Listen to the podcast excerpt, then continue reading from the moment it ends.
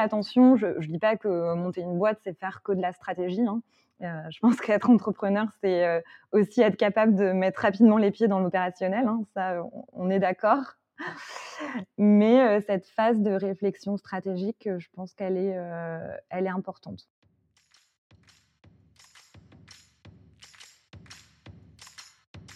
Bienvenue sur Comment t'as fait, le podcast de ceux qui veulent comprendre concrètement comment les autres ont fait.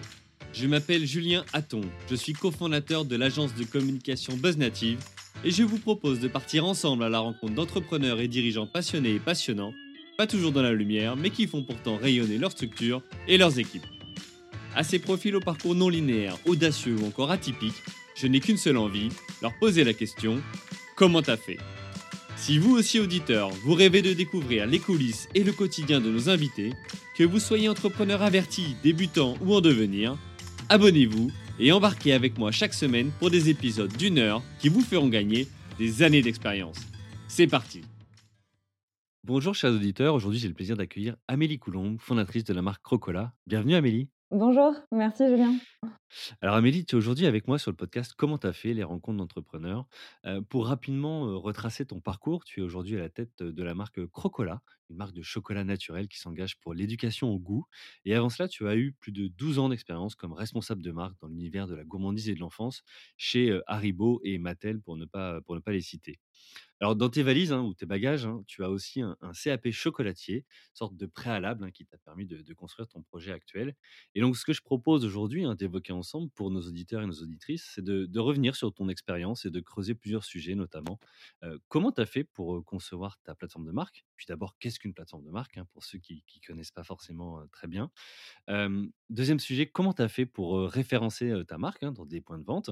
Et puis, dernier sujet, comment tu as fait pour préparer le lancement et où est-ce que tu en es aujourd'hui au moment de l'enregistrement.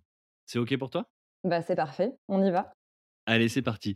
première partie, donc comment tu as fait pour concevoir ta, plateforme de marque et ta marque et, donc est-ce que tu peux nous présenter rapidement en deux, trois mots ce qu'est Crocola? Oui, avec plaisir. Ben, merci pour cette intro, Julien. donc moi, j'ai créé Crocola en fait vraiment pour initier les enfants au bon chocolat. Donc Crocola, c'est des tablettes bah, à la fois gourmandes, responsables et ludo-éducatives. Et en fait, au-delà de proposer bah, du chocolat 100% naturel et bio, euh, avec Crocola, j'ai voulu aussi initier une démarche plus responsable. Donc, euh, c'est une fabrication artisanale euh, à taille humaine, aussi un sourcing, équitable, des packaging éco-responsables. on y reviendra plus tard, mais c'est vrai qu'on a vraiment tout un principe ludo-éducatif où on a l'emballage qui se transforme également en support euh, pour faire découvrir aux enfants l'univers du cacao et les sensibiliser aussi à la protection de, l'environnement. D'accord, donc c'est plus que le, le, goût en soi, il y a aussi une expérience autour du chocolat. Oui, oui, exactement. Bah, la volonté, c'était euh, bah, de, développer vraiment une expérience pour euh, faire découvrir le bon chocolat aux enfants. Donc effectivement, il y a le produit qui est adapté en termes de recettes, de format, mais également tout le contenu qu'on va retrouver à l'intérieur pour qu'il y ait une vraie expérience autour de la consommation du chocolat. D'accord. Alors, on va revenir justement sur comment t'es venue, l'idée, mais avant ça, d'où vient ce ce nom de marque? Pourquoi, Crocola? Alors pourquoi Crocola? Euh, bah, On a en fait dans Crocola à la fois bah, le mot chocolat qui est dit euh, de façon un peu enfantine, euh, en clin d'œil à la cible, et on retrouve aussi le côté bah, en croquant, croquant parce que en, clin d'œil aussi à la texture du chocolat, puisque dans Crocola j'ai travaillé aussi des recettes avec des inclusions de céréales. Donc, on va retrouver avec ces trois céréales, donc riz, quinoa, avoine, qu'on retrouve dans deux des recettes, on va retrouver une texture bah, très croustillante, très crunchy, que les enfants adorent. dans, le mot crocola, on a effectivement aussi ce, clin d'œil à la texture. D'accord, ok. tout de suite, en disant effectivement crocola, je vois l'enfant avec voilà, du, chocolat croquant dans, la bouche et, je trouve ça hyper pertinent. T'as mis longtemps à la trouver, cette marque, ou pour toi, c'était évident? Euh, par rapport au nom par rapport au nom Crocola, non, bah, j'y ai réfléchi pendant, euh, pendant des mois. Mmh euh, j'ai testé différents noms, j'en ai beaucoup parlé autour de moi, c'est, quand même un cheminement pour arriver à un branding de marque. J'ai aussi été accompagnée par, par mon agence, Shortlinks qui a qui a travaillé avec moi depuis le début sur ce projet au niveau du développement packaging. Qui est également impliqué dans la réflexion. Donc, c'est un cheminement, personnel et on va dire entouré, ben, par tous ceux qui ont contribué, également à ce projet. Oui, parce que, en soi, on peut se dire trouver un nom de marque, c'est simple, mais aujourd'hui, on on le sait, heu, les noms sont déjà, beau pour beaucoup déposés. Faut voir si Exactement. le nom de domaine est disponible ou pas, oui, oui. l'évocation dans d'autres pays éventuellement si tu veux t'internationaliser, donc c'est un vrai sujet finalement, trouver un nom. Ah bah, c'est un c'est un vrai sujet, heu, c'est exactement, je pense que c'est vraiment, bah, c'est important parce que le nom doit être, évocateur d'un positionnement. C'est pas ça doit pas juste être effectivement être un nom, anodin. En tout cas, pour moi, c'était important que ça fasse sens par rapport à la mission de marque que j'avais envie d'exprimer. Heu, donc effectivement, ça a pris du temps et comme tu dis, beaucoup de noms sont déjà déposés, heu, donc il faut aussi pouvoir le sécuriser rapidement d'un point de vue juridique. Mmh, quand tu dis sécuriser, ça veut ça veut dire quoi pour, heu, nos auditeurs, auditrices qui, qui seraient pas, initiés au sujet? Ah bah, ça veut dire, faire un dépôt de marque auprès de l'INPI. Donc, Mmh on passe par plusieurs phases de de recherche. Une fois qu'on a une idée de nom, c'est le point de départ, mais ensuite on doit, heu, engager plusieurs types de recherches. Heu, donc recherche à l'identique, recherche de similitude pour voir s'il y a d'autres noms, qui s'apparenteraient, à la marque qu'on a en tête et ensuite procéder à un dépôt. Donc c'est à la fois un dépôt de nom, mais aussi, ça peut être le dépôt d'une identité graphique, pour sécuriser encore davantage le projet. Mmh, d'accord. Écoute, mais merci beaucoup pour, pour ce point. Alors, vous l'aurez compris, chers auditeurs et auditrices, on a Amélie avec nous qui est une, spécialiste et expérimentée en marketing. Donc on utilise parfois, voilà, peut-être, certains termes comme, plateforme de marque, comme, effectivement les noms de marque et cetera, heu, qui, qui peuvent, ben, tout simplement, se faire se poser des questions hein, en tant qu'entrepreneur, heu heu, aguerri ou en devenir. Heu, pour autant, ce ne sont pas des étapes, hein, à, mmh, à prendre à la légère au moment de la création. Avant de reparler de la marque plus en détail, justement, est-ce que tu peux nous expliquer, d'où tu viens et pourquoi tous ces sujets-là, aujourd'hui, voilà, c'est important pour toi et tu les maîtrises, dans le cadre de ton projet? Heu, alors oui, ben, oui, oui, pour t'expliquer un peu mon parcours, donc moi j'ai une, une formation de base assez classique, hein, heu, école de commerce. J'ai travaillé ensuite pendant 12 ans en marketing dans des grandes entreprises. Donc comme tu l'as cité, hein, j'ai travaillé chez Mattel, puis chez Haribo pendant 7 ans. J'ai eu la chance du coup chez Haribo de gérer quand même des gros lancements de marques, comme, Haribo Peak, à tous les niveaux. Enfin, c'est vrai que j'ai pu gérer, des gros développements produits, de de la communication. Avec déjà du coup un poste avec une certaine dimension, heu, entrepreneuriale, en termes de création et d'innovation. Donc, hem, c'était, on va dire, un premier pas vers l'entrepreneuriat, en tout cas, heu, cette année chez Haribo qui m'ont vraiment, bien formée à tous les niveaux. Et j'ai mis aussi un premier pas, dans le chocolat avec le lancement de de Chamallow Choco que j'ai pu gérer chez Haribo. Donc j'ai beaucoup aimé, hein, ces ces 7 années chez Haribo, hein. Je suis absolument pas dans le rejet de cette expérience.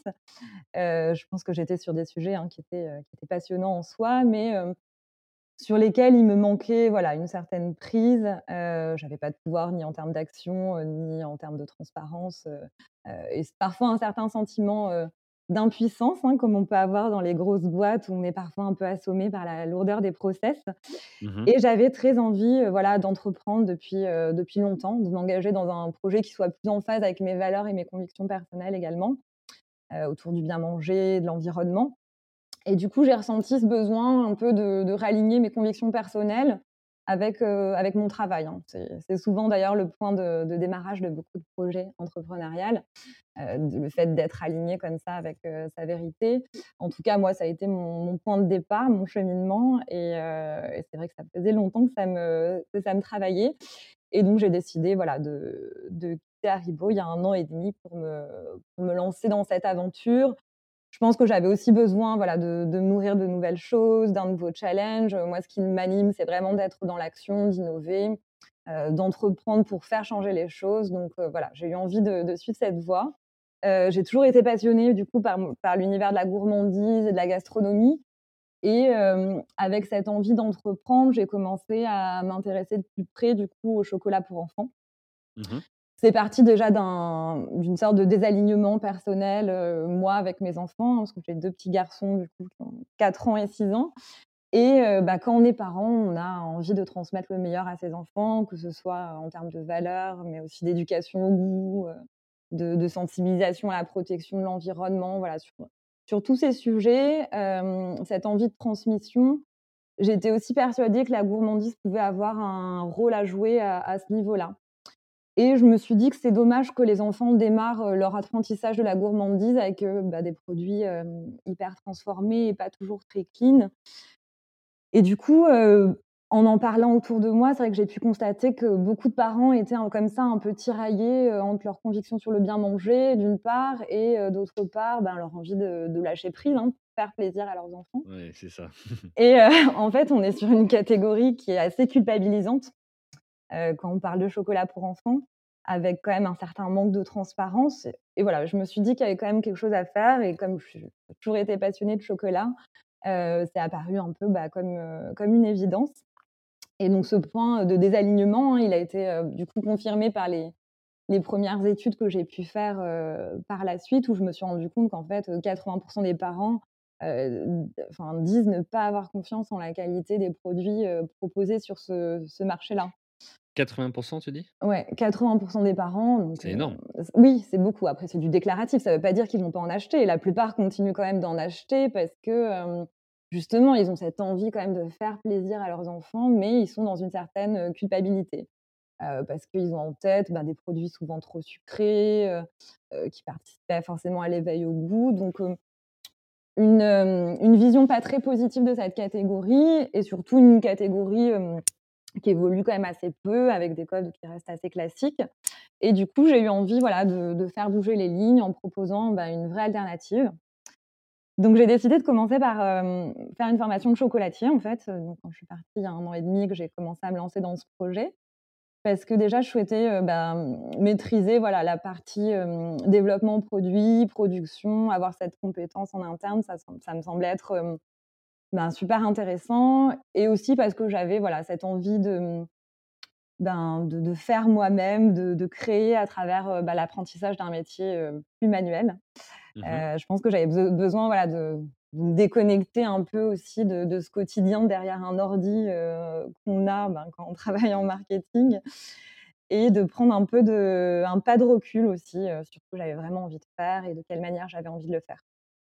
Alors, c'est juste génial parce que là, tu tu alors tu viens de me raconter peut peut-être 2 ans ou 3 ans de cheminement. Déjà, ça veut dire que, voilà, ton projet aujourd'hui, on le sent, hein, quand on t'écoute, il est il est mûri et et tu t'es pas lancé sur, sur un sur un coup de tête. Mais alors, surtout moi, là, ce qui ce qui m'intéresse, il y a il y a 2 notions particulières. La 1re, c'est tu as dit chez Haribo, j'ai eu l'occasion de faire pas mal de choses, d'avoir, voilà, des des grandes responsabilités, de pouvoir participer à des lancements, que ce soit autant sur la partie produit que marketing. Mmh mh. Est-ce que tu peux considérer ça comme de l'intrapreneuriat ou ou pour toi, c'était pas assez? Enfin, qu'est-ce que tu penses de ça? Alors, c'était, heu, je pense que quand j'ai travaillé sur le lancement d'Haribo Peak, c'était un peu spécifique parce que moi, je suis arrivée chez Haribo, heu, c'est une marque, heu, qui existait quasiment pas. Il y avait tout à construire, donc il y avait une certaine, dimension entrepreneuriale dans ce poste, qui Mmh était mh. extrêmement stimulante. Clairement, il y avait il y avait tout à bâtir, il y avait une histoire à écrire et c'est ça que j'avais, que j'avais adoré à l'époque. Après, j'ai travaillé sur, sur sur d'autres, d'autres types de projets qui qui étaient très intéressants aussi, mais on n'a pas toujours, ben, la main, sur, l'ensemble des Mmh. actions qu'on met en place ou les informations pour agir. Voilà, on a quand même parfois cette ce sentiment d'impuissance qui peut être, un peu frustrant et parfois des décalages aussi avec ses convictions personnelles. Donc donc non, l'envie d'entreprendre m'a rattrapée au bout d'un moment parce que, j'avais envie de plus aussi et j'avais vraiment envie de, bah, d'écrire une nouvelle histoire, qui soit vraiment en phase avec, mes envies et mes aspirations et personnelles. Ouais, ouais, complètement. mmh mh. OK et et alors, du coup, le le 2e sujet qui me venait par rapport à ça, c'est que tu te dis: «Bon, bah, d'accord, je je goûte un petit peu finalement l'entrepreneuriat, au sein de l'entreprise Haribo», pour, pour la marque Haribo Peak notamment. Derrière, je décide de de me lancer, pour toutes, les raisons que tu as pu Mmh citer mh. Et et toi, tu commences directement par dire: «OK, je mets, les mains à la pâte», hein, si je puis dire, en disant, «OK, je me lance, je fais un CAP chocolatier». Mmh comment enfin, comment ça s'est passé à ce moment-là? Comment tu as fait pour en venir là, pour trouver le CAP, pour te lancer et Bah, alors je voilà, l'avais qu'est-ce que ça t'a anticipé, apporté? hein, je le je l'avais vraiment anticipé, au moment de de ma volonté de de partir, et de monter ce projet entrepreneurial. Je je m'étais dit depuis le début que j'avais envie de passer par, cette phase, de formation de chocolatier, pour moi, c'est c'était une évidence, en fait et je pense que j'avais vraiment, j'avais vraiment envie aussi de m'investir dans une activité, plus manuelle pour, bah, lever un peu la tête du guidon et en fait, c'est hyper propice à la réflexion quand on est en création d'entreprise, d'avoir cette expérience manuelle. Enf enfin, moi, j'avais besoin de ça et j'ai vraiment, trouvé du coup, un super équilibre dans la création d'entreprise en faisant cette formation qui me laissait quand même un peu de temps de libre, hein, puisque j'avais 2 jours par semaine de libre où j'ai pu avancer en parallèle du coup sur le développement de mon projet. Après, quand on passe, d'un poste, en marketing à responsabilité à, un CAP chocolatier, c'est, un changement de monde aussi, c'est un changement de quotidien qui est quand même assez, violent, mais ça fait un bien fou, vraiment. C'est Mmh hyper formateur, à tous les niveaux et puis ça m'a quand même permis par la suite de pouvoir être impliquée, bah, dans le développement de mes recettes, dans la partie production et quand on monte une marque et on monte des produits, en partant de de de 0, j enfin, pour moi, c'était, vraiment nécessaire aussi d'avoir, ces compétences-là, au niveau technique. Oui, parce que parfois on a on a certains entrepreneurs qui peuvent nous dire, «Bon, bah, moi je peux reprendre une entreprise sans forcément être, l'expert, hein, du Mmh sujet» et puis, mais plus, apporter finalement, des capacités de management ou de développement. Toi, tu as dit: «OK, je veux je veux être aussi à l'initiative du projet, maîtriser finalement ma matière première et et ce que je propose, hein, donc le le chocolat, pour pouvoir en en créer une marque derrière». Ça, Oui, oui, oui, parce que le chocolat, c'est aussi une matière assez, technique et j'avais, voilà, l'envie de maîtriser, de savoir, exactement ce qu'on pouvait faire, ce qu'on ne pouvait pas faire, où étaient les limites, de quelle manière j'allais pouvoir, rechallenger mon sous-traitant, sur tel et tel point. À la base, je m'étais même posé la question effectivement de de fabriquer moi-même. Bon, il se trouve que, c'est compliqué de tout faire seul, hein, quand on se lance dans l'entrepreneuriat. ouais. Après, il faut aussi, savoir prioriser. Heu, mais en tout cas, j'ai trouvé, hem, bah, un sous-traitant qui est complètement en phase avec, heu, mon cahier des charges, qui est aussi, bah, pas très loin de pas très loin de Marseille, parce que je suis basée à Marseille et ce qui me permet d'être, bah, hyper investie dans cette partie production et qui est vraiment passionnante pour le coup.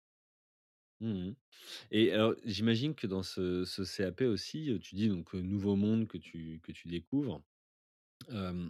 À la fois, il aurait pu y avoir aussi, un risque en faisant ça, en te disant, heu: «Je me rends compte que c'est pas du tout pour moi ou que je fais fausse route, mon idée, elle est pas réalisable». Hem, tu as eu peur de ça ou pas du tout? En fait, ça m'a mise en face d'une réalité et mmh et du coup, j'ai perçu, voilà, ce que ce qui était possible de faire en termes d'opportunités, ce qui était moins possible de faire, mais au moins j'ai eu une idée, rapidement claire de là où je pouvais aller et de quelle manière je pouvais orienter mon projet par rapport à ces Mmh différentes contraintes.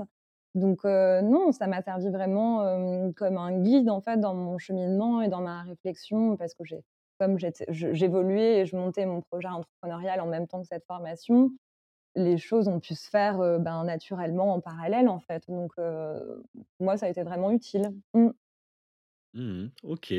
Bah, écoute, moi, je trouve je trouve ça génial et puis derrière aussi ce ce CAP finalement, moi, j'y vois aussi un côté, créatif et Ah oui. dans ce que dans ce que j'entends, j'ai l'impression que c'est quelque chose qui te qui est qui est important pour toi. Ah oui, oui, la partie créativité, moi, je j'adore ça. J'ai j'ai toujours, adoré, cuisiner, faire de la pâtisserie et cetera. Donc j'ai beaucoup apprécié, hein, vraiment, j'ai fait beaucoup de stages aussi en dans des chocolateries à Marseille et heu, c'est quelque chose qui m'a énormément plu. Après de là à en faire, heu heu, mon métier, enfin, à devenir chocolatière, je voilà, je pense pas, que j'aurais passé le cap, mais en tout cas, je continue à faire du chocolat, pour le plaisir, d'un point de vue professionnel aussi pour travailler sur des nouvelles recettes. C'est c'est source de créativité aussi le cet aspect manuel, d'être en contact direct avec la matière, c'est, c'est hyper inspirant. Mmh Tes tes parents heu, tes parents, tes enfants sont tes tes 1 clients, testeurs? Ah bah oui, Comment oui, oui. ils doivent adorer? Oui, oui, ils sont ravis, ils adorent tester, des nouvelles recettes, des nouveaux essais, ils sont fans de crocolat, bien sûr. Ils t'ont Mais donné heu des idées, que tu avais pas eues et où tu t'es dit: «Ah oui, tiens, je vais peut-être faire ça» ou ou lancer, cette version-là?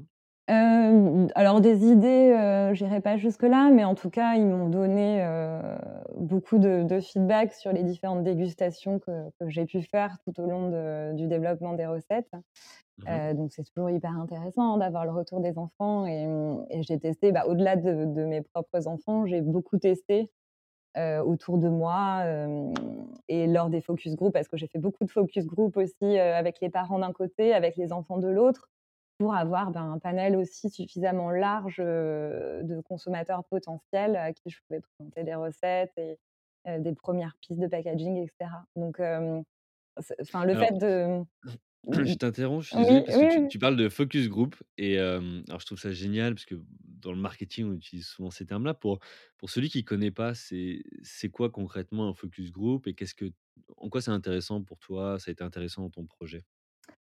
Alors les focus group, heu, bah, c'est des, hem, des groupes, heu, on peut les appeler des groupes, d'études qualitatives aussi. C'est des petits groupes d'études, donc des réunions avec, des consommateurs potentiels, mais en petit comité. Heu, donc petit comité, c'est quoi? Ça va être, hem, 5-6 personnes, maximum, qu'on va réunir, autour d'une table, pour échanger en fait, sur la marque. Donc moi, je l'ai fait, je l'ai fait en février l'année dernière, à un moment où j'avais, des premiers essais de recettes, des premiers er dessins de packaging, mais qui étaient vraiment, qui étaient pas du tout aboutis, hein. C'était vraiment des des 1 refs, et du coup, l'idée, c'est d'avoir, une discussion, d'échange avec, ces consommateurs potentiels, avec, beaucoup de proximité, et pour avoir un maximum en fait de de retours de leur part, et d'insights sur, ben, ce qu'ils pensent, d'un concept, heu, leurs premiers retours sur, des packaging, sur des recettes, comment optimiser, comment ils perçoivent le marché aujourd'hui. En fait, il faut effectivement définir, en amont les objectifs, de ce focus group de façon très claire. Qu'est-ce qu'on souhaite en retirer? Sur quel, thème on souhaite, faire réagir, ces ces personnes et ensuite, c'est hyper riche en termes d'analyse pour retravailler et optimiser, au mieux son son projet. Donc moi, je l'ai fait à la valeur, fois voilà, je l'ai fait ave à la fois avec des groupes de parents et des groupes d'enfants, mais de manière séparée, pour pas que ça interfère, en fait et donc j'en ai fait plusieurs, hein, j'en ai fait vraiment pas oui, parce mal. que tu as des prescripteurs et des acheteurs quelque part. Exactement, oui, oui, Les parents complètement, achètent, mais les prescripteurs, c'est les enfants qui disent s'ils aiment ou pas. exactement.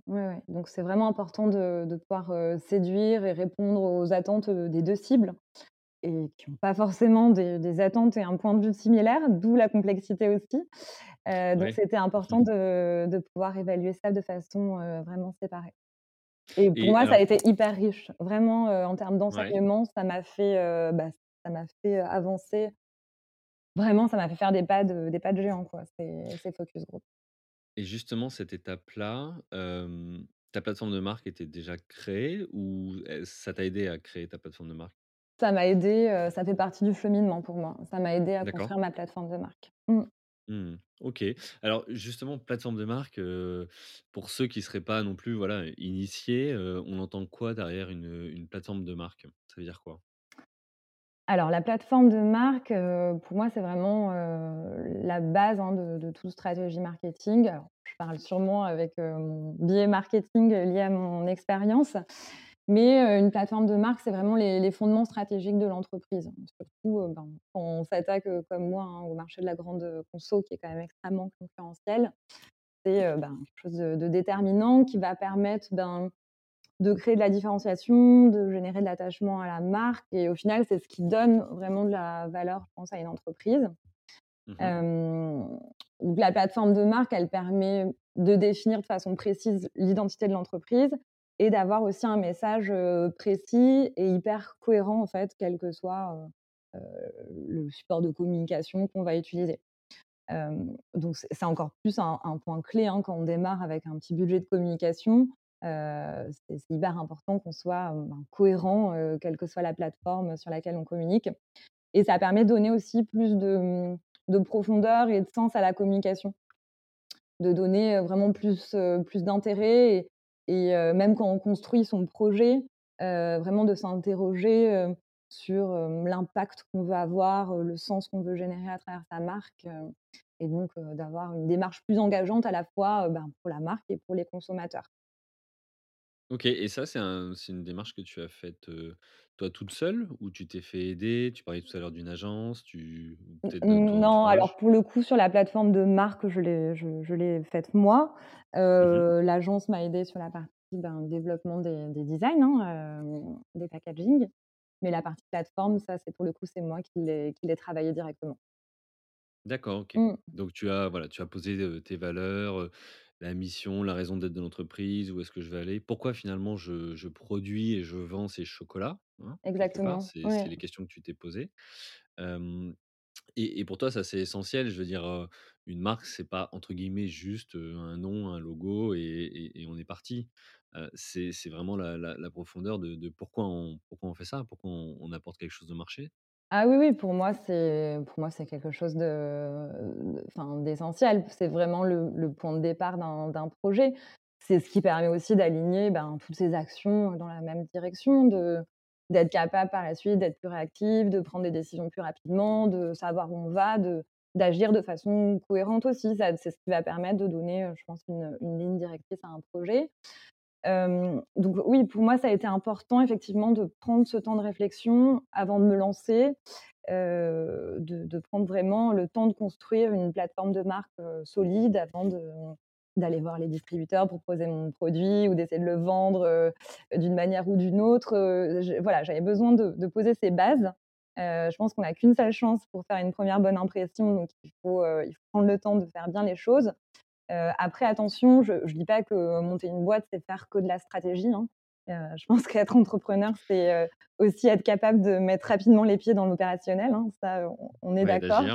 Mmh Mais, cette phase de réflexion stratégique, je pense qu'elle est, heu, elle est importante. Ouais. Mmh. OK. Même si tu as pas tout défini, dans tous les cas, heu, quand tu commences, il faut quand même savoir à peu près où tu vas, heu, quel est ton cap et puis après, bien évidemment, on sait qu'entre l'idée de départ et ce qui se passe, heu, avec l'environnement externe du Bien marché, ça sûr. évolue toujours. Oui, oui, oui, non, mais bien sûr, après, il faut être capable, hem, heu, ben, de de se remettre en question, tous les jours, hein. De toute façon, il y a pas de statu quo en entrepreneuriat et chaque jour, il faut être capable, de se rechallenger et et de se remettre en question pour avancer et pour faire pivoter son son business dans la bonne direction, heu, de la bonne manière. Mais Mmh. ces bases-là, elles sont quand même importantes pour, heu, fixer le cap de départ. Mmh. Et alors, du coup, pour celui qui celui ou celle qui voudrait se se lancer, qui se dirait: «OK, heu, moi, je veux poser d'abord, ma marque, qui elle est, ce que je fais et cetera». Heu, c'est quoi ton conseil pour, bah, pour bien commencer, pour arriver à se lancer sur la plateforme de marque ou les questions à se poser, par exemple? Alors, au niveau des questions clés, à se poser, bah, je pense que le le point de départ, c'est vraiment de de définir l'insight clé auquel on souhaite répondre. Heu, donc moi, comme je te le disais tout à l'heure, c'est venu aussi d'un désalignement, heu, personnel par rapport à ma perception du chocolat pour enfants que j'ai confirmé par la suite, hem, enfin que c'est confirmé, être un insight en fait, important pour, beaucoup de consommateurs, heu, par an. Donc, effectivement, ça peut partir d'un constat personnel, entre donc un désalignement entre nos valeurs, nos pratiques. Heu, ça peut pas être, juste de l'intuition, hein. Je pense qu'il faut, quand même partir d'un désalignement et qui doit se confirmer ensuite, par des focus group ou en tout cas, par une façon d'étudier le marché, assez assez précise. Ensuite, il faut définir de façon précise, bah, quelle est la promesse, qu'on souhaite mettre en avant, en quoi on va être spécifique en fait, hein, quels vont être, les points saillants de notre promesse de marque, hein. On a souvent, ben, des points de parité avec nos concurrents, mais on a aussi des points d'aspérité. C'est ce qui va apporter aussi un peu de de poil à gratter à notre marque et c'est sur ces points-là vraiment qu'il va falloir appuyer en termes de communication. Donc ça, c'est important qu'on les définisse bien en amont, pour savoir, ben, de quelle manière et quel va être le message qu'on va, communiquer en fait, à nos consommateurs. Il faut aussi quand on travaille une plateforme de marque, être capable de, mmh, définir la mission de l'entreprise, en fait. Quelle est notre raison d'être et quel rôle on a à jouer? Donc pour répondre à cette question, moi je pense qu'il faut déjà s'interroger sur, heu, sur ses convictions personnelles, hein, sur pourquoi personnellement je fais ça en tant que qu'entrepreneur. Ça Mmh interpelle quand même nos nos convictions, profondes, hein. Quelles sont mes motivations profondes à à faire ça? et c'est ce qui va aussi forger, ben, l'ADN de marque. Moi, ma motivation profonde, c'est, de m'engager, pour l'éducation au goût, le mieux manger à travers la gourmandise et donc de proposer une marque qui a pour mission d'initier les enfants au bon chocolat. La mission, c'est vraiment, essentiel. Ensuite, on a les valeurs. Bon, il faut être capable de définir les valeurs qu'on souhaite, transmettre via notre entreprise. Quelles valeurs on va défendre dans la mise en œuvre de cette mission. Et en tant qu'entrepreneur, bah, c'est important d'être, sur des valeurs, personnelles, hein, en phase avec nos convictions, ce en quoi on croit, mais quand même d'être capable de définir plus précisément ce qu'on souhaite véhiculer à travers notre marque, hein. La marque, c'est pas c'est pas nous, heu, c'est une entité à part entière qui doit aussi avoir son identité propre, heu, donc Ouais, quand même elle aussi vit finalement. voilà. Elle aussi, elle vit, mais c'est vrai qu'au départ, les les les valeurs de à la fois de la marque et et les valeurs du fondateur ou de la fondatrice sont sont souvent communs, Oui, oui, c'est enfin important et puis mais c'est c'est hyper important d'être en phase, d'avoir, que la marque soit, en phase avec nos convictions et nos valeurs personnelles. Je pense que c'est essentiel pour démarrer. Après, il faut quand même être capable de faire la part des choses, hein. Le l'entreprise, la marque, c'est c'est pas nous, c'est une entité à part. Donc Mmh. donc Rien que déjà effectivement, il pour faut que pas ça soit prendre personnellement, les les les les petits couacs du Non, mais quotidien que tu peux avoir exactement. en Je tant pense qu'il qu'entrepreneur. faut, je pense que c'est hyper important d'avoir cette distance, émotionnelle par rapport Mmh. à par rapport à l'entreprise, par rapport à la marque. Se dire qu'effectivement la marque, c'est pas nous, et avoir cette, cette distance, ça permet aussi de se protéger des des revers éventuels, ben, auxquels on peut faire face en bah, tout au long de la vie d'une entreprise, hein, de toute façon. Toi toi qui as vu, en parlant de la passion de marque et notamment là, tu parlais des valeurs et autres, ça ça me fait me poser une question. Tu as vu dans les, heu, 12-15 dernières années une évolution, toi, sur le marché, notamment, de l'alimentation, des, des convictions ou des, des actes d'achat des consommateurs qui, entre 2 produits, vont justement regarder, alors certainement la composition, mais aussi justement le le la mission, la raison d'être ou le pourquoi finalement cette, cette marque s'engage? Tu as vu tu as observé ça toi quand tu étais chez chez Haribo par exemple ou Ah ou ou ben, c oui, oui. Ah Ouais. oui, oui, clairement, il y a eu un il y a eu une vraie évolution, dans les comportements des consommateurs. Moi, je le je le vois, hein, depuis que j'ai travaillé chez Haribo, je le voyais déjà à l'époque, je le vois encore plus aujourd'hui et je pense que c'est des choses qui s'amplifient, avec le contexte sanitaire auquel on fait face. Mais, les gens veulent de plus en plus consommer, des marques qui leur ressemblent, des marques, qui sont engagées pour des valeurs fortes. Ils veulent pas juste consommer, des produits, mais ils veulent vraiment, de plus en plus, choisir des marques, qui partagent, des valeurs communes avec eux. Donc ça, c'est important de de pas être, juste, un catalogue de produits, mais vraiment, d'avoir, de transmettre quand même des valeurs fortes et des engagements, de porter des engagements forts, à travers, heu, à travers la marque qu'on développe. Et après, oui, en termes de de comportement et de choix des produits, on est quand même sur des consommateurs qui veulent, heu, consommer, ben, de des produits, bons, dans le sens où ils veulent continuer à se faire plaisir avec des produits hyper gourmands, hein. La gourmandise, ça reste quand même le 1er driver, de consommation en France, hein. Je pense que c'est, on est sur un marché, Donc c'est culturel ou? oui, je pense que c'est culturel Ouais. aussi. Heu, les gens veulent se faire plaisir, heu heu, d'autant plus dans le contexte actuel. On voit que, enfin, on a de plus en plus de catégories, bah, comme les tablettes de chocolat, hein, qui ont explosé l'année dernière, qui sont en croissance à +14 %, qui sont des catégories, des valeurs refuges, en fait, pour les consommateurs en en temps de crise. Donc ils veulent à la fois se faire plaisir avec des produits hyper gourmands et en même temps, ils sont très attachés à manger de façon, de façon des produits, plus sains, donc des produits naturels. On a le bio qui se développe énormément et en même temps, les consommateurs veulent, consommer mieux, donc aussi pouvoir, bah, réduire l'impact de leur consommation sur, sur l'environnement. Donc il y a de plus en plus, cette démarche éco-responsable qui qui est indispensable, d'un point de vue des des marques et qui est vraiment suivie par, Mmh. par les consommateurs. Vraiment une bonne chose et Et heu, là, ils veulent heu plus de transparence aussi. Je pense que c'est Mmh. voilà, ils sont vraiment dans une démarche de recherche de transparence, d'où l'émergence aussi, de plus en plus de petites marques qui portent des engagements, qui portent des engagements forts, parce qu'il y a une vraie attente consommateur à ce niveau-là. Mmh mh. Alors justement, là on parle, plateforme de marque et engagement des consommateurs, mais la plateforme de marque, ça sert aussi finalement à créer de l'engagement, en interne. Quand je dis interne, ça peut être effectivement des potentiels collaborateurs à recruter, qui veulent effectivement participer peut-être à cet, engagement que toi tu as pris. Mais aussi, tu disais tout à l'heure: «J'ai trouvé mon sous-traitant, mon partenaire».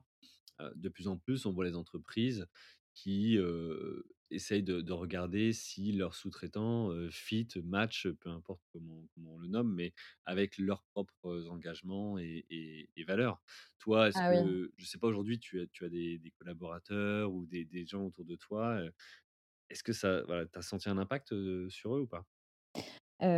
Alors moi, pour l'instant, je je suis seule, hein. Je suis vraiment en période de lancement, donc effectivement, j'ai pas encore de collaborateurs. J'ai des des stagiaires qui qui m'aident, heu, dans le développement de l'activité. Heu, mais effectivement, comme tu l'as souligné, dans le, choix de mon sous-traitant, pour moi, ça a été, heu, crucial de trouver un sous-traitant qui soit totalement en phase avec, mes valeurs, avec ma vision ce qui n'a pas été, évident, hein, pour le coup, parce que déjà j'avais un cahier des charges, hyper strict en matière de composition, en termes de labellisation, mais parce que je voulais aussi quelqu'un, voilà, qui partage les mêmes valeurs, donc une structure, artisanale, à taille humaine, avec une politique, RSE, suffisamment développée pour, voilà, pour être en phase avec, avec Crocola. C'était un point très important pour moi et effectivement, quand je développerai ma structure RH, et quand je serai dans une démarche de recrutement, je pense que c'est important effectivement d'avoir des des collaborateurs qui partagent, les mêmes valeurs pour être vraiment dans dans un un vrai effet, alignement, un voilà, ouais, dans une cohérence interne, heu, porteuse de de fortes valeurs. OK. Alors tu tu disais tout à l'heure, heu, quand tu parlais d'Haribo, hem, c'était une marque qui permettait de de raconter une histoire. La plateforme de marque quelque part derrière, hein, permet d'aboutir à une sorte de manifeste ou d'histoire de de marque. Ça permet tout simplement après de de traduire finalement l'essence même de l'entreprise en en en des, en des, histoires ou une identité visuelle qui, qui peuvent embarquer les gens. Mmh pour toi, du coup, ça a été, comment tu as fait pour après écrire ce cette, cette histoire? C'est toi qui l'as fait toute seule ou tu tu t'es fait aider d'un je sais pas, d'un concepteur rédacteur ou d'u d'une autre personne? Comment tu as fait? Non, non, je l'ai, mmh, je je l'ai c'est quelque chose que j'ai travaillé, heu, seule, que j'ai énormément fait, évoluer, avec le temps. Heu, que j'ai fait évoluer, ben, à travers, comme je te disais, hein, les focus group que j'ai pu mettre en place. Heu, aussi, en échangeant beaucoup autour de moi, en partageant un maximum, heu, mon projet avec mes anciens collègues, avec ma famille. Enfin vraiment, je pense qu'il ne faut pas avoir peur quand on a un projet entrepreneurial d'être, dans le partage, maximal autour de soi, parce que c'est vraiment ce qui nous rechallenge et ce qui nous fait, le plus avancer. Donc, donc mon histoire en en 1 an, elle, au final, elle a énormément évolué. Heu, bah, Mmh après j'étais, heu, j'avais déjà ce ce point d'ancrage, dès le démarrage qui était vraiment d'initier les enfants au bon chocolat. Après de quelle manière ça, mmh, ça s'est traduit, mon message au final il s'est, heu, il s'est affiné petit à petit et je pense que c'est un cheminement aussi qui doit s qui doit prendre du temps, et qui doit évoluer, s'affiner, vraiment enfin je pense que chaque mot est compté, et donc c'est important d'y passer du temps. Mmh OK, bah, écoute, merci pour ce ce feedback. Hem, tu as parlé d'histoire, de tu as parlé de temps, pardon. Oui. Tout ça, donc ça t'a pris à peu près, 1 an, tu Un an, disais, pour, oui, heu, c'est ça. affiner le projet et heu, et et être prêt à te lancer sur le 1 marché. an avant de le présenter à la distribution. Mmh. Voilà et et donc du coup, ça m'amène à la la la 2 partie qui est comment tu as fait pour maintenant faire référencer ta marque? C'est-à-dire que tu as défini ta plateforme de marque, tes recettes, trouvé le sous-traitant, tu te lances, mais maintenant il y a encore un gros, enfin une grosse marche à passer qui est de dire, «Comment je fais accepter mon produit, dans des dans des rayons?» par exemple. Comment tu as fait pour ce point-là? Bah, alors déjà, je pense que la première étape, c'est de définir où on a envie de faire distribuer ses produits dans l'idéal. Et ça, je pense que ça découle aussi de la plateforme de marque parce que moi, dans dans la mission de Crocola, il y avait aussi, bah, le fait de rendre le bon chocolat plus accessible aux enfants. Donc pour moi, c'était cohérent de passer par une stratégie de distribution, heu, en GMS pour être vraiment dans le quotidien et moyenne des surface? voilà, pour être vraiment dans le quotidien des consommateurs. Pardon, excuse-moi. Et heu et donc c'était aussi important de choisir une enseigne qui soit affinitaire avec la marque. Heu, donc aujourd'hui, heu, est du coup référencé chez Monoprix et bah, voilà, c'est une enseigne qui est, heu, ben, qui est quand même engagée pour la qualité des produits, le bien manger avec une politique RSE assez poussée. Donc heu, pour moi c'était, heu, ben, hyper cohérent en fait, d'aller, spontanément vers, vers cette enseigne-là. D'accord. Et on y a beaucoup d'affinités, beaucoup d'affinités en termes de valeurs, heu et de de cibles aussi. Et oui, alors Crocola, c'est distribué donc partout en France, hein, dans le réseau, Monoprix, dans à peu près, heu, 290 magasins Monoprix et également dans les les petites, supérettes Monop, donc à peu près une cinquantaine de de magasins Monop. d'accord. Donc là, c'est plutôt les centres-villes, Voilà, donc des magasins, très urbains, en effet, ouais. OK et comment tu as fait, pour entrer, en contact avec Monoprix? Parce que là, ça semble simple, comme ça, mais mais j'imagine qu'il y a eu tout un process à respecter ou comment comment tu t'es organisé? Alors, alors effectivement, un référencement, ça ça s'anticipe, hein, en moyenne, un référencement en GMS, ça s'anticipe à peu près, 6 mois à l'avance. Donc moi, je les ai contactés, en septembre, du coup, l'année dernière, quand j'avais, du coup, bien avancé sur, sur ma ma plateforme de marque, que j'avais finalisé les packaging et les recettes. Hem et j'ai eu une confirm une confirmation de de référencement autour du mois de novembre, heu, donc ça a été relativement, heu, rapide, mais avec pas mal d'échanges et effectivement, hein, ça se fait pas en en 2 jours. Il y a quand même, heu, il y a quand même beaucoup d'étapes. La première étape d'un référencement, ben, c'est de de présenter la marque et les produits. Mmh Donc c'est important de ne pas préposer, uniquement un un catalogue de produits, hein, mais vraiment de raconter une histoire, l'histoire de la marque, son engagement, sa stratégie, l'univers de marque, en quoi elle va contribuer au développement de la catégorie pour que le distributeur y voit aussi un intérêt, heu, quel plan, heu, de soutien on va mettre derrière, heu D'arriver aussi avec, une reco d'implantation linéaire, enfin, c'est des choses aussi qui peuvent, qui peuvent aider et je pense que c'est aussi important de pouvoir montrer les, mmh, les produits, de pouvoir les faire goûter de montrer les packaging aussi pour que l'acheteur puisse se projeter aussi rapidement dans une réalité produit. Donc moi, j'avais pas fait de première production à l'époque, heu, voilà, autant dire que j'étais vraiment, tu je fait comment je alors? donc heu, j'avais fait des maquettes, D'accord. heu, ça, c'est pour le coup, c'est quelque chose je que je que je que je conseillerais vraiment, je pense que c'est hyper important. Donc j'avais fait des j'avais fait faire des maquettes avec un avec un photograveur et ça voilà, ça ça permet effectivement d'avoir, d'avoir une réalité produit. J'avais également, des échantillons produits pour la partie dégustation. Donc j'avais une vraie réalité produit, heu, sur laquelle on pouvait se projeter et j'avais même été, hem, heu, en linéaire dans des magasins Monoprix, faire des tests d'implantation, faire des photos pour vraiment, montrer l'impact que la marque pouvait avoir en linéaire. Donc ça, pareil, c'est des petits conseils qui qui fonctionnent bien, je trouve, toujours utiles à mettre en œuvre. Ça me rappelle un épisode avec, Julie de chez, de chez Nuo qui expliquait, au tout début comment elle avait fait pour, voilà, pour, pour contacter, des des marques, juste entre guillemets avec un un PowerPoint mais bien léché, bien amené tant sur le fond que que la forme et là, toi, tous ces petits, tips, hein, conseils que tu Mmh, peux nous donner, c'est enfin, c'est c'est de l'or parce oui, qu'effectivement, tu te dis: «Bah, je pourrais contacter et dire, "Coucou, j'ai un nouveau produit", heu», mais mais oui, non, fait, ça pas suffit pas. Enfin, il Mmh. faut juste se dire que les acheteurs, ils ils ils reçoivent des enfin, des des dizaines de propositions de par jour. Enfin, donc il faut vraiment réussir à sortir du lot. Et je pense qu'envoyer, voilà, des maquettes, envoyer effectivement une présentation Qui mettent en perspective tout un univers de marque qui raconte une vraie histoire. Moi, j'avais aussi fait une, une petite vidéo, que j'avais également utilisée pour, la campagne de précommande que j'avais mise en place, sur Ulule en fin d'année. Une petite vidéo qui présentait vraiment, le projet, son histoire et en fait pourquoi j'avais créé Crocola. Et c'est une petite vidéo qui doit faire une minute 30 et heu, qui, avait beaucoup d'impact au final, quand je la montrais parce qu'elle racontait cette histoire de façon au final, très humaine et ça mettait bien en avant, bah, les valeurs et la mission de la marque et ça je pense que c'est aussi important en termes de pour avoir quelque chose de, visuel et de fort, je pense que la vidéo, c'est quelque chose qui fonctionne bien aussi. Mmh. Est-ce qu'il y a pas aussi un quelque part un peu ce côté finalement concret de de mettre des images dessus, de de faciliter la projection de l'acheteur, Ah bah, oui, finalement? bien sûr. Oui, oui. Ouais. Oui, parce que ça ça cl clairement c'est un enfin c'est c'est une aide quoi. OK. Ouais, ouais, ouais, bien sûr, c'est important. Mmh. Hem, tu m'avais dit aussi, heu, quand on avait, hem, effectivement préparé cet, heu, cet épisode que tu avais participé à un salon? Oui, oui, oui.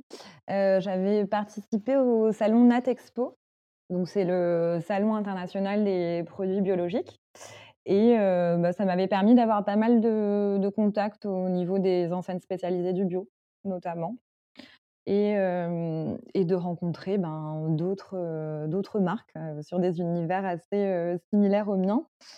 Avec c'est des marques avec lesquelles je je collabore aujourd'hui en termes de communication donc heu, donc c'est intéressant effectivement les salons à la fois, d'un point de vue, hem, distributeur pour, se mettre en relation avec des acheteurs, des acheteurs et cetera, mais aussi pour rencontrer d'autres marques. Parce que quand Mmh. on se lance, je pense que l'entraide entre, entre marques qui ont des univers, affinitaires, c'est aussi quelque chose de très important qu'il faut pas négliger quand on se lance. Ça peut être vraiment un, ben, un beau relais, de visibilité Oui, et puis ap outre le côté benchmark, c'est peut-être aussi, heu, comme tu disais, des des moyens de tisser des liens, ah oui, mais oui, aussi oui. pourquoi pas des collaborations, Mais on non? met en place, enfin moi aujourd'hui, heu, il y a pas mal de marques que j'ai rencontrées à Natexpo avec qui, heu, je travaille des collaborations. Bah, déjà j'avais pu les impliquer dans ma campagne Ulule et Mmh aujourd'hui on continue de d'être en contact, heu, pour mettre en place des relais de visibilité, des jeux concours, des différentes mécaniques en fait de communication croisée, bah, qui nous qui nous aident mutuellement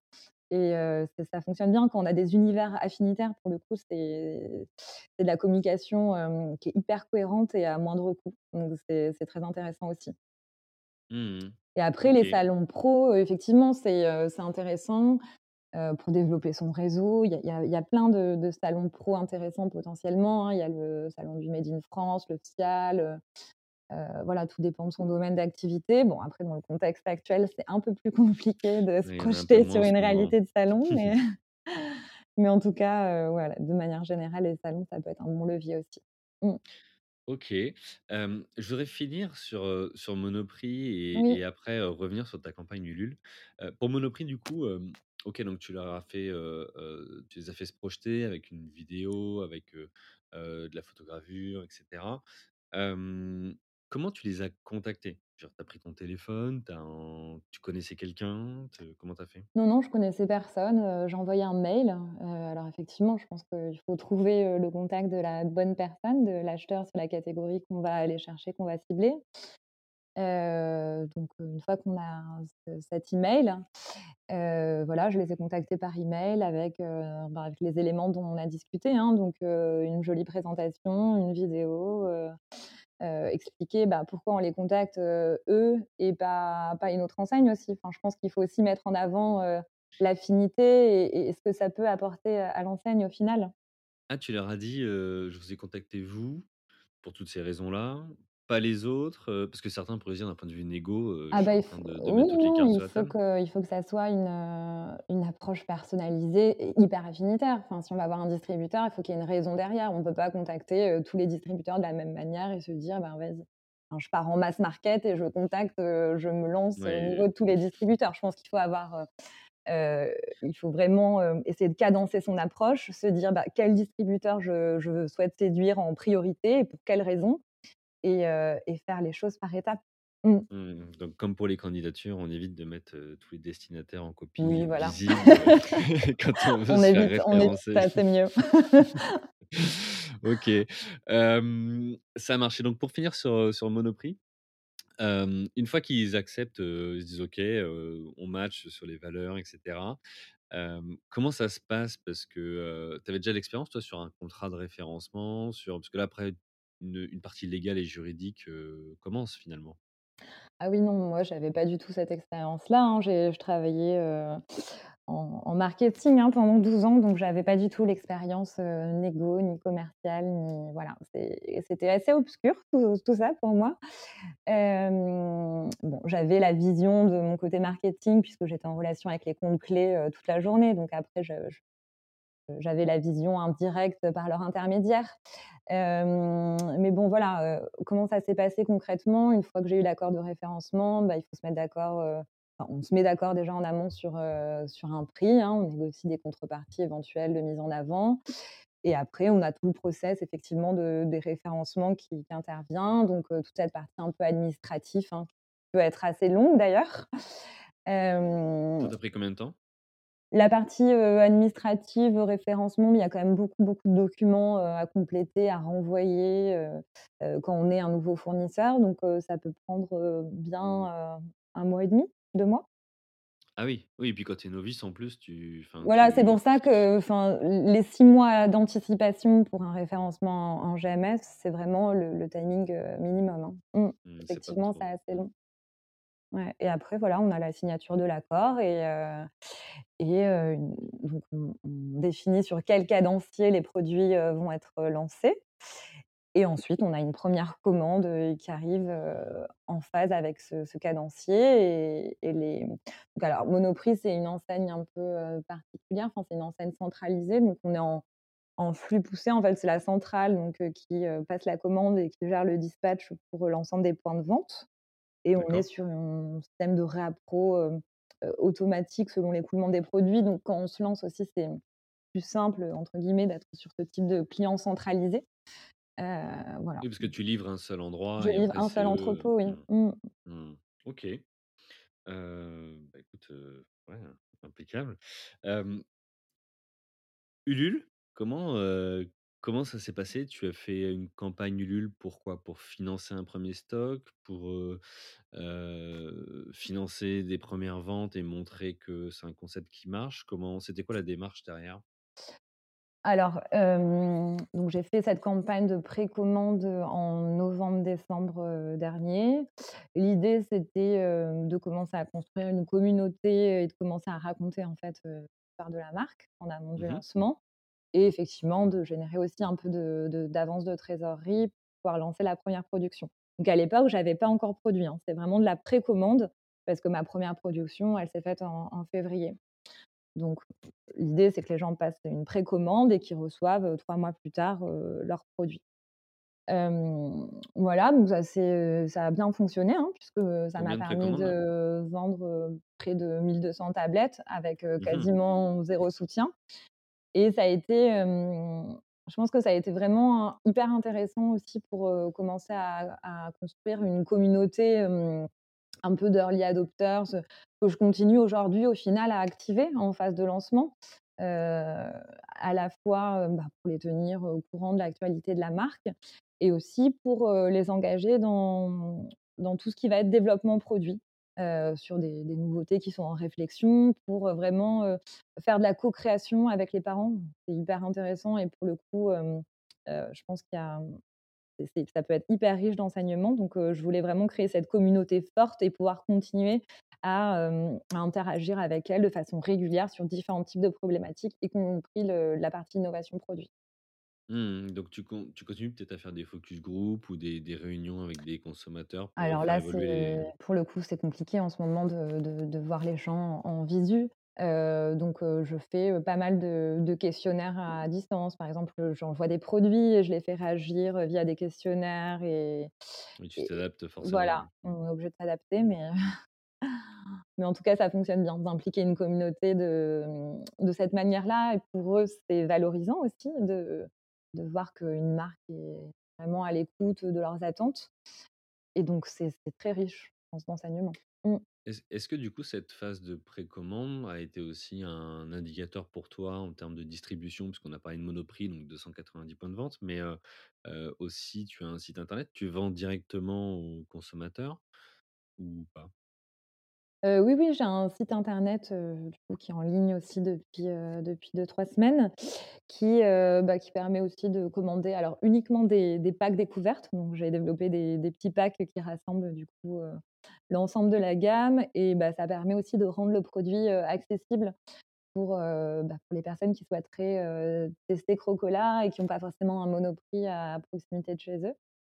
Donc toujours dans cette démarche, d'accessibilité après voilà, je enfin le l'idée c'est vraiment, de d'axer la priorité sur, heu, la distribution, heu, en GMS et le site e-commerce, c'est un complément, voilà, qui est intéressant, mais plus pour avoir un lien direct avec les consommateurs. Donc moi, ça me permet de garder ce contact direct et d'avoir, toujours, ce principe de feedback au maximum, Mmh. un maximum de retours de leur part. Mmh. OK. Alors du coup, on a déjà dérivé un petit peu vers la dernière partie, heu, et puis je vois l'heure qui tourne aussi, mais heu, cette dernière partie, c'est comment tu as fait donc pour le pour le lancement? Heu, tu t'es lancé il y a quelques jours maintenant. Oui. Heu, est-ce que tu peux nous en dire un peu plus? Heu, oui, oui, bien sûr. Hem, donc après, hem, moi, en termes de plan donc la première étape, ça a été vraiment la campagne, heu, Ulule. Donc heu, Mmh comme mh. je je te disais, hein, cette communauté, j'ai continué à à l'activer et donc heu, même là, aujourd'hui, heu, en période de lancement, donc heu, ça me permet d'avoir aussi un beau vivier de consommateurs à activer pour les tenir au courant de l'actualité de la marque. Et au-delà de ça, bah, le challenge, c'est quand même, de réussir à être visible dans un contexte, de catégorie, bah, hyper concurrentiel qui est vraiment, dominé par des gros groupes industriels. Donc j'ai dû aussi travailler un plan de communication, supplémentaire, mais que je voulais vraiment en phase aussi avec les valeurs de la marque. Pour moi, être une marque responsable, ça veut aussi dire avoir une approche plus responsable à tous les niveaux, donc au niveau produit, emballage, mais aussi dans ma façon de faire du marketing et et de communiquer. Mmh donc de faire du marketing, plus responsable, hein. Pour moi, c'est déjà s'inscrire dans une démarche de consommation, raisonnée, donc pas forcément, pousser à la surconsommation, le heu, volume. Mmh éviter les mises en avant promotionnelles massives et voilà, tout ça, c'est pas c'est vraiment pas l'objectif, surtout quand on parle, d'une cible enfant, c'est hyper, important d'être dans une démarche, vertueuse. Et il faut aussi, dans dans ma vision des choses, hein, éviter tout ce qui est pollution, médiatique, le reach pour le reach, voilà. Je voulais trouver vraiment des médias et des influenceurs qui soient les plus affinitaires possibles, qui partagent aussi les mêmes valeurs que que la marque pour, bah, faire passer les les messages clés. Donc ça prend beaucoup de temps à travailler, hein, pour avoir de la visibilité organique, c'est vraiment des du micro ciblage, hein. C'est un travail de fourmi, mais pour le coup, ce c'est c'est hyper intéressant parce que ça ça paye en termes de de visibilité. Donc j'ai réfléchi à un un plan de lancement, voilà, qui mette en avant les produits, mais surtout qui les mette en avant dans un univers qui porte les mêmes valeurs, heu, en travaillant du contenu éditorial de qualité pour, heu, vraiment continuer à nourrir cet univers de marque et ramener aussi un peu de confiance, heu, dans la démarche de consommation. OK et comment tu fais justement, parce que tu parles d'un d'un plan de lancement, Oui, Heu, on n'a pas parlé jusque-là de de de financement, mais bon, j'imagine que tu as pas effectivement les budgets des gros mastodontes dont on parlait, heu, mmh. dont tu parlais à l'instant. Comment tu fais pour, heu, répartir ton budget ou trouver des coups «malins à faire» entre guillemets, heu, tout en restant dans tes valeurs? Hem, bah, alors j'ai fait du média, hem, mais sur des supports du coup hyper affinitaires, hein, heu, des médias qui sont proches des parents, donc des supports, éditoriaux comme, My Little Kids ou Citizen Kids. J'ai pas mal travaillé aussi la partie RP, parce que pour le coup, quand on est tout petit, et qu'on a, ben, des budgets quand même plus limités, c'est aussi de la visibilité à moindre coût. Donc les RP, c'est vraiment hyper important et je pense qu'il ne faut pas le négliger. Donc tu écris toi-même ton communiqué de presse, tu Non, sources les journalistes, comment tu fais? non, non, pour le coup, j'ai pris une agence, Ouais, parce que le les RP, c'est beaucoup de réseaux aussi. Donc si on veut avoir quand même des des belles retombées au niveau national, il faut enfin, je pense, hein, il faut passer par une, par une agence qui va avoir le le réseau, bah, qui c'est pas que bien écrire un un communiqué de presse, non, non, non, bien sûr que non. Heu, Mmh. le le communiqué de presse, c'est le point de départ, on l'a fait ensemble avec l'agence et hem, c'est pas suffisant d'avoir un bon communiqué de presse. Les journalistes, ils sont tellement, tellement sollicités toute la journée qu'il faut, effectivement avoir le le bon réseau, avoir le contact, de la bonne personne qui va, qui va mettre en avant, nos produits. Donc Tu leur as envoyé du chocolat? ah oui, bien sûr. Oui, oui, Je parce pense que que ça aide à être, Oui, ça aide, heu, ça aide, effectivement, il faut qu'ils puissent, heu, goûter et puis, et puis que, mmh, pour avoir du relais, il faut qu'ils vivent l'expérience consommateur, qu'ils y adhèrent et effectivement, ça ça marche comme ça. Mmh. Mmh. J'aurais adoré aussi, ben, faire plein d'animations et de dégustations en magasin. Dans le contexte actuel, c'est un peu plus compliqué que prévu. Donc pour l'instant, les animations, enfin les dégustations, c'est pas possible, mais pour le coup, c'est un levier qui est hyper intéressant aussi à travailler et que je souhaiterais du coup mettre en place, par la suite pour, bah, donner l'occasion aux consommateurs de pouvoir tester le produit avant d'acheter. Surtout quand on est sur Mmh. une nouvelle marque, sur un produit plaisir comme ça, c'est hyper important de de pouvoir, hem, de pouvoir goûter. Donc c'est vrai que j'ai essayé de faire un maximum d'échantillonnage auprès des des influenceurs et des influenceuses, par an pour être dans la prescription, mais j'ai d'excellents retours d'ailleurs sur le la qualité de dégustation. Mais en magasin, voilà, c'est pour moi aussi un vrai levier, intéressant à travailler pour la suite. Mmh OK, tu as déjà d'autres choses que tu penses activer ou que tu as déjà activées? Et ben, les réseaux sociaux, après, c'est vrai que c'est quelque chose Ouais, que je continue à activer, en fil rouge, notamment Instagram. Heu, donc la page Instagram, heu, Crocola France, que j'active depuis le début de l'aventure et bah, qui est hyper intéressant parce qu'encore une fois, je suis en contact direct avec, avec les consommateurs, donc ça me permet de recueillir un maximum de feedback et puis ça me permet de donner aussi un maximum de transparence sur, ben, sur l'entreprise, sur la fabrication des produits, sur, bah, quel a été le cheminement, en fait, pour en arriver là aujourd'hui? Parce que ce cette page Instagram, du coup, je l'ai créée au tout début, en fait, du projet, quand j'étais encore en formation de chocolatier, donc ça c'est intéressant aussi, pour, ceux qui suivent la page de voir, ben, l'évolution dans l'histoire de la marque et tout le cheminement, du coup, que j'ai suivi pour en arriver là. Mmh. top. Bah, écoute, merci beaucoup, c'est, une belle histoire. C'est quoi du coup ton ambition pour, pour Crocola pour, pour la suite? Bah, alors là, Crocola arrive à peine en magasin, hein. Ça fait, heu, ça fait une semaine à peu près qu'on est, heu, en magasin chez Monoprix, donc c'est vraiment le début de l'aventure. C'est maintenant aussi que ça se joue, hein, avec la réalité du du terrain. C'est pas tout d'être référencé, hein. Le gros challenge, c'est, heu, c'est quand même que les produits se vendent et d'arriver, rapidement quand même à développer l'essai en magasin.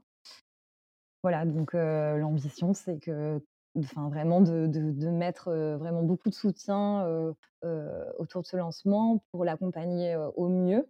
Voilà, c'est important de de trouver un bon équilibre entre, performance et et engagement, hein. Je pense que c'est vraiment la clé de la réussite, hein, parce que c'est c'est enfin, seule la performance peut être un un moteur au changement. Je pense qu'il ne faut pas l'oublier.